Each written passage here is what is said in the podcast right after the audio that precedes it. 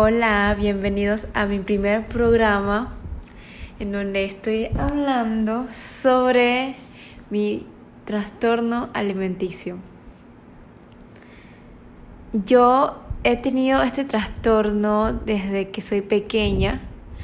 Yo me acuerdo que desde pequeña yo dejaba de comer alimentos porque de por sí era gordita y decía, no, yo no quiero comer esto y lo otro porque me sentía gordita. Entonces fue como desde los 8 años que yo dejé de comer McDonald's. Y bueno, como no tenía tanto conocimiento en las comidas, simplemente dejé de comer lo que yo sabía que era malo, como la comida chatarra. Lo dejé desde pequeña, las leches desaborizadas, que a mí me encantaba la de sabor chocolate pero la fui dejando también porque tenía un miedo a estar gorda. Obviamente lo comía de vez en cuando, pero era como una niña rarita porque si me preguntabas qué quería comer, yo no quería comer McDonald's, yo quería comer en casa, porque decía que siempre iba a ser más sano comer en casa. Entonces fui creciendo y me metí a estudiar nutrición, porque no sabía qué estudiar. La verdad, después de la, de la escuela, yo fui, yo fui a aplicar por una beca para estudiar chino en China y como no me la aprobaron, no sabía qué hacer. Y yo decía, bueno, creo que voy a estudiar nutrición porque eso me, me interesa, me interesa mucho lo que es la alimentación saludable. Entonces yo me metí el jueves para empezar el lunes. Fue una decisión un poco apurada, pero yo dije, tengo que hacer algo. Entonces, yo siento que elegí esa carrera como método de sanación, inconscientemente, obviamente, y mientras iba estudiando, iba, iba comiendo menos. Mientras estudiaba, sabía qué alimentos tenía cuánto porcentaje de carbohidrato, de grasa, de proteína, y eso la verdad me dejaba pensando mucho, así que yo dejaba de comer muchos alimentos y yo llegaba a cocinar todo sancochado, o sea, solo comía vegetales sancochados, sin sal, sin aceite y, y nunca estuve súper flaca, nunca estuve como, como huesuda porque yo lo que hacía era como que no comer nada. Y discúlpenme, discúlpenme la definición huesuda. Quería decir como nunca, nunca estuve tan flaca como para que se me los huesos. Entonces, bueno, lo que pasaba es que yo no comía por largos ratos de largos periodos de, de tiempo, largos periodos y entonces cuando comía, comía un montón, o sea, eran unos atracones. Y entonces después de esos atracones me sentía súper mal y dejaba de comer y me castigaba haciendo ejercicio excesivo y también usaba laxantes como para yo decir como que para sacar todo. Entonces fue así, en mi adolescencia yo era como como una persona estresada, así que usaba muchos laxantes para método como de estreñimiento, pero la verdad es que también era para, para, para querer estar más flaca, pues para no tener, para tener la panza planita, yo decía. Entonces, en clases de nutrición, tuve una clase que hablaba sobre, sobre los trastornos alimenticios. Y yo, algo me decía como que yo creo que tengo un trastorno alimenticio. Yo creo que es ortorexia, porque tenía una obsesión con comer de manera muy sana, saludable y limpia.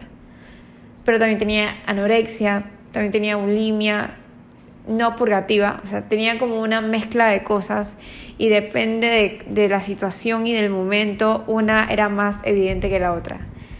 Entonces, yo pensé, ay no, pero no, no creo que tenga ningún trastorno alimenticio, porque eso es solo de gente loca, decía yo.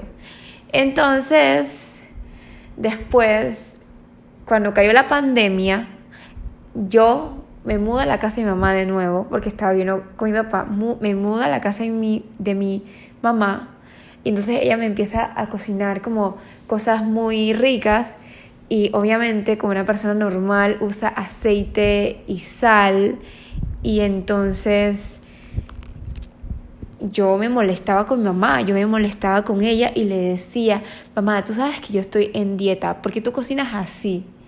O si ella me traía un postrecito como, como de regalo, como que de cariño, yo me molestaba también porque le recalcaba a mi mamá que estaba en dieta.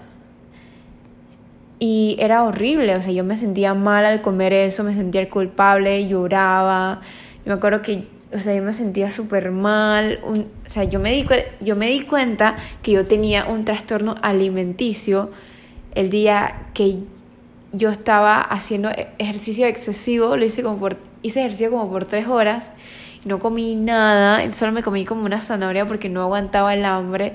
Y de paso estaba buscando maneras en internet de, de como suprimir mi hambre, como no sentirlo.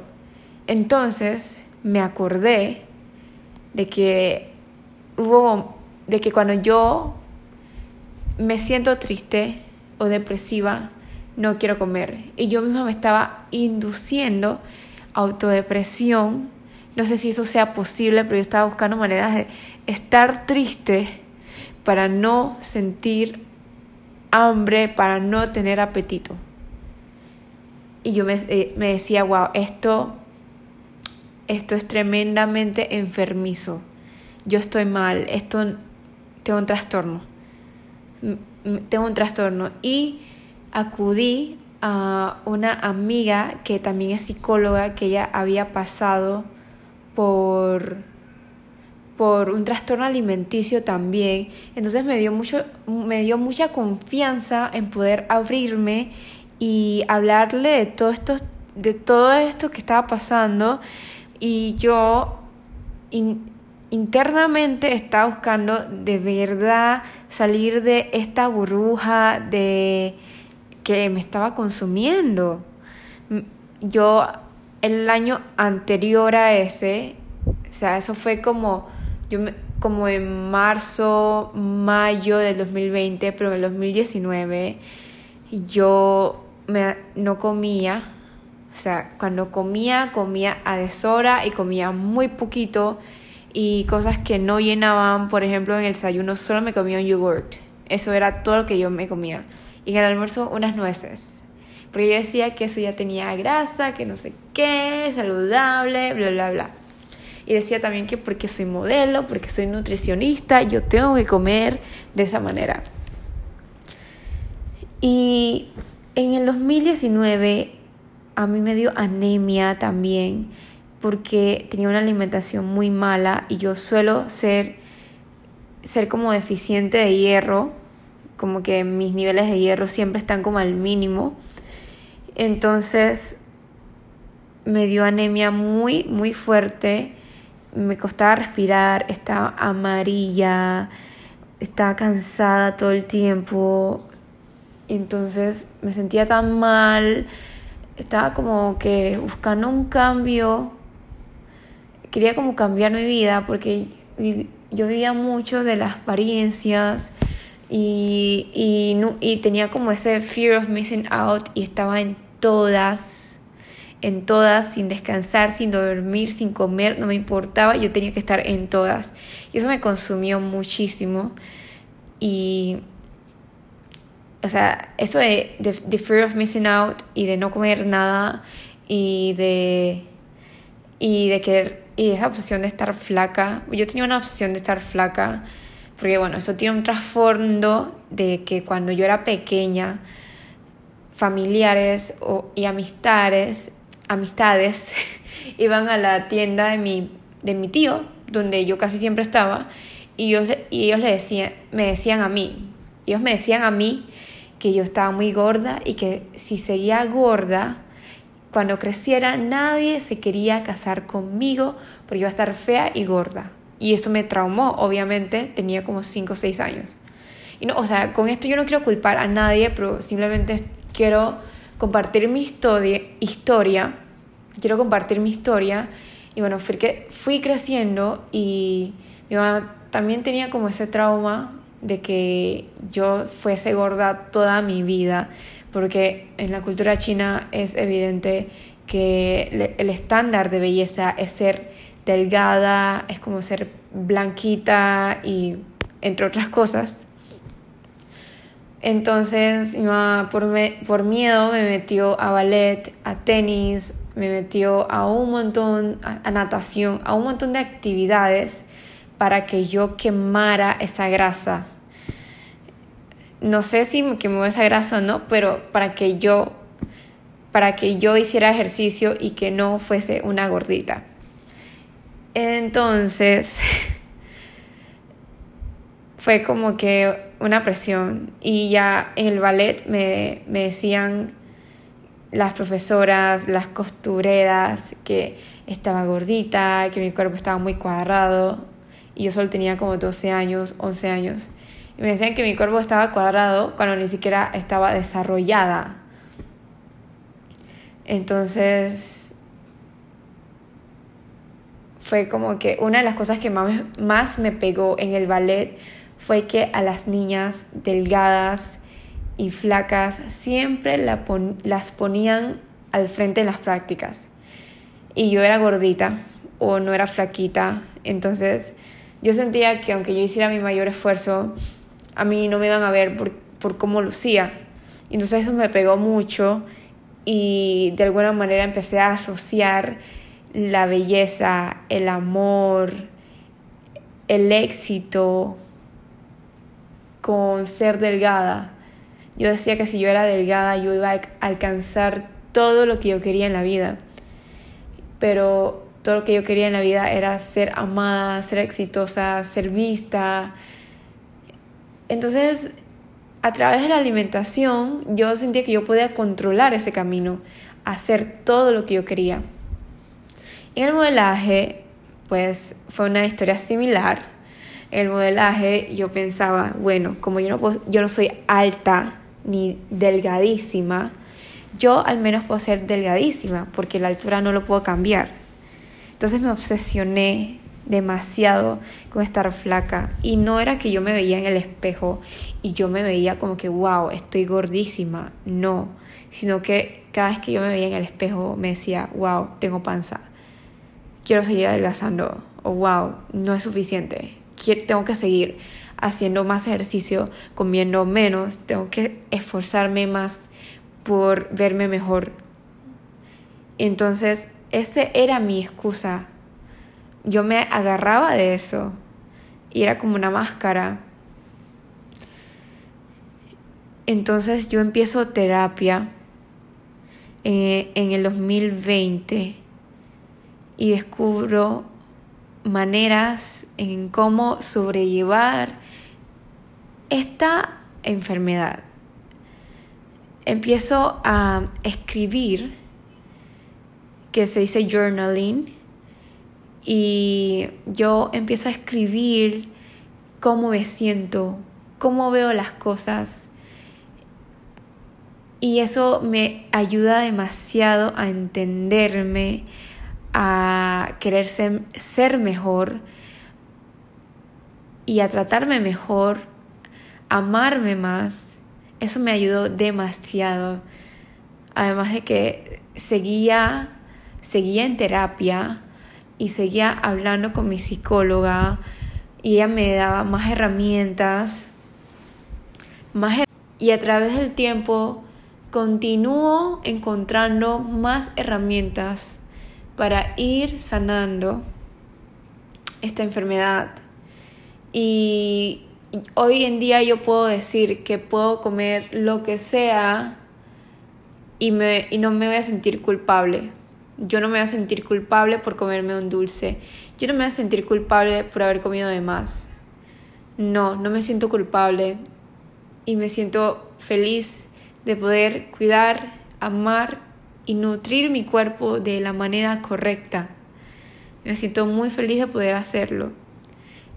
Así que continuando con las herramientas que me ayudaron, otra es meditar, estar presente, o sea, aceptar que tienes lo que tienes y, y vivir con eso hasta que se quiera ir de tu vida, hasta que se vaya.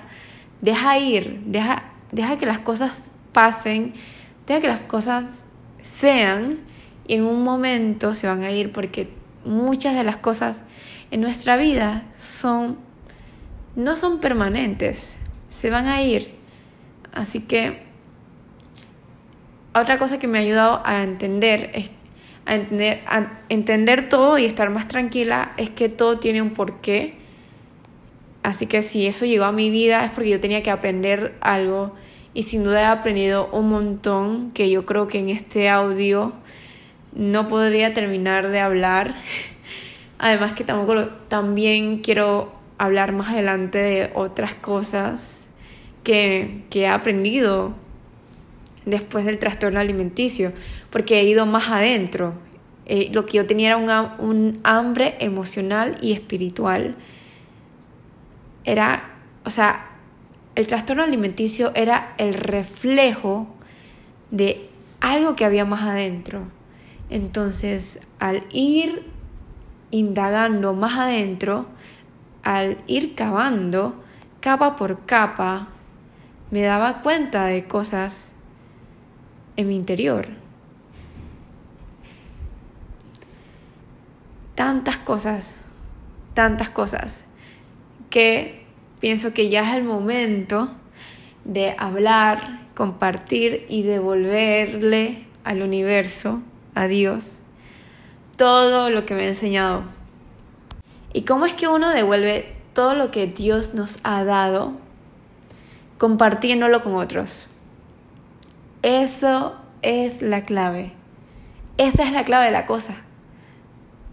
Y continuando con el cuento del 2020, yo me salí de nutrición porque para mí era difícil, era difícil estudiar nutrición, alimentación, mientras lidiaba con problemas de alimentación, de salud mental. Era como que todo el tiempo lidiando y viendo sobre alimentos. Era para mí horrible. Entonces yo me dije, bueno, voy a tomarme una pausa, voy a hacer otras cosas para ver, o sea, qué es lo que realmente quiero, porque de ahí me surgieron muchas preguntas que estaban en el fondo de esta hambre emocional, esta hambre espiritual preguntas como que, ¿qué es lo que realmente quiero? ¿Qué es lo que, quién soy? ¿Y por qué hago esto? ¿Y por qué hago lo otro? ¿Y por qué pienso así? ¿Y por qué lo otro? O sea, desde ahí me empecé a cuestionar tantas cosas que estaba como evitando, estaba evitando cuestionarme todo eso porque la verdad es que, es que preguntarte, cuestionarte, la verdad es que es más difícil, es más fácil vivir la vida en automático que, que hacer el trabajo interno de querer mejorar y evolucionar. Entonces me di cuenta que, que tenía muchas cosas por, por entender y por, por querer saber. Que bueno, entonces me di el tiempo, me di el tiempo para conocerme, en, ese tiempo trabajé con mi mamá, trabajé con mi primo, me fui de viaje, me inscribí al Cocorocha Model Camp y ahí me fui a Estados Unidos, a Estados Unidos y allá aprendí a comer lo que había, cuando había, porque así como hubo momentos de luz y amor, también hubo momentos de caos. Entonces a mí se me quitó eso porque estaba ya en modo sobreviviente entonces, muchas otras, o sea, de muchas otras maneras, mi, mi hambre emocional y espiritual se fue, se fue sanando porque ya yo ya sabía que no era, no era la comida, el problema no era la comida, el problema era lo interno, todo lo que, o sea, ese deseo de ser amada, ese deseo de ser exitosa, ese deseo de, de poder ser bella, que me reconocieran, que me quisieran, ese, ese quién soy, eso qué, qué es lo que estoy haciendo con mi vida, esa, esa o sea, ¿por qué existo? O sea, tantas cosas que me vinieron a la mente y que yo fui enfocando mi vida a trabajar mi lado mental, emocional y espiritual, que hoy en día la comida para mí es comida que me alimenta, para mí la comida ya no es mi enemigo, para mí la comida ya no es el centro de mi vida, sino que la comida es para nutrirme, es para sentirme mejor conmigo misma, es porque lo necesito. Y ya ahora lo veo desde un punto sano, que gracias a Dios, gracias a Dios, estoy ahora en un punto sano con mi relación a la comida, pero, pero sí era difícil, al principio era muy difícil. Y a todo esto, yo quiero, quiero que como mujeres entendamos que somos hermosas tal y como somos. Yo sé que suena cliché, pero yo no me lo creía. o sea, es súper cliché, pero no, no me lo creía. Que somos amadas, aun si comemos de más o si comemos menos. Que somos exitosas porque nosotras definimos nuestro éxito.